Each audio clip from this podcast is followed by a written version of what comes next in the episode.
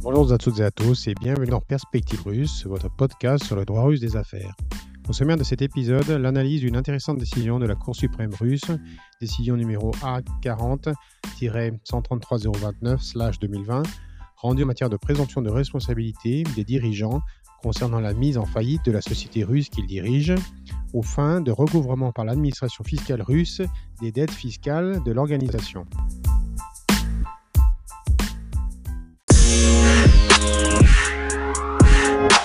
En effet, le paragraphe 3 du paragraphe 2 de l'article 61.11 de la loi sur la faillite, loi fédérale 127 faisée du 26 octobre 2002, contient une présomption selon laquelle le débiteur est mis en faillite par les personnes le contrôlant, en particulier si le montant des charges fiscales impayées par le débiteur dépasse 50% du montant total des créances des créanciers de troisième rang, s'agissant du montant principal de la dette. Cette disposition vise à simplifier la preuve par le demandeur, en l'occurrence l'administration fiscale, du fait que l'impossibilité de rembourser les créances des créanciers est due à des actions illégales des personnes détenant le contrôle du débiteur. En pratique, cela revient à reporter la charge de la preuve sur les dirigeants de la société débitrice mise en faillite, de l'absence de motifs permettant à l'administration fiscale d'engager leurs responsabilités subsidiaires. Cette approche est de plus en plus utilisée dans les scénarios de faillite où l'objectif principal est de recouvrer les arriérés d'impôts particulièrement dans les circonstances actuelles liées à la crise en Russie. Dans l'affaire Suvisé numéro A40-133029-2020,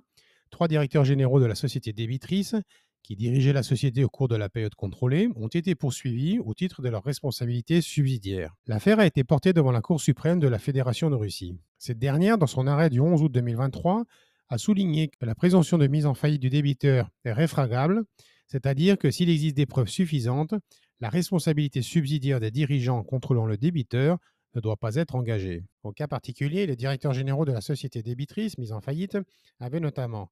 souligné que la principale raison de la faillite du débiteur était le transfert d'actifs du débiteur à une autre personne morale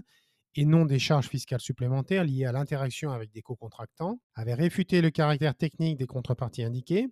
et enfin ils avaient indiqué qu'ils n'avaient pas signé de contrat avec de nouveaux co-contractants mais qu'il continuait simplement à honorer des contrats préexistants. Compte tenu de ces éléments, la Cour suprême de la Fédération de Russie a considéré les arguments des directeurs généraux comme dignes d'attention et a renvoyé l'affaire concernant leur mise en responsabilité subsidiaire pour un nouvel examen. À cet effet, et de façon plus générale, on notera l'intérêt croissant de la part des autorités fiscales d'identifier les personnes détenant le contrôle des redevables de droit russe afin de pouvoir, le cas échéant, chercher à engager leurs responsabilités subsidiaires. Déjà au stade de la notification, L'administration fiscale analyse qui est la personne détenant le contrôle, si le redevable présente des signes de faillite et quelles actions, décisions ont le cas échéant conduit à des arriérés d'impôts. Cette approche permet à l'administration de rassembler très tôt les preuves nécessaires en vue d'engager la responsabilité subsidiaire des personnes contrôlant le débiteur, se garantissant ainsi un outil supplémentaire en vue de recouvrer les dettes fiscales du débiteur identifié dans le cadre du contrôle fiscal,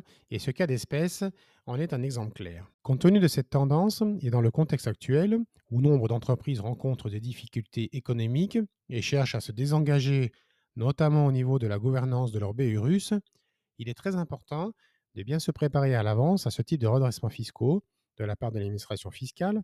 afin de protéger la direction de l'entreprise des réclamations fiscales et aussi réduire les risques de responsabilité personnelle en créant un defense file dès le début du contrôle.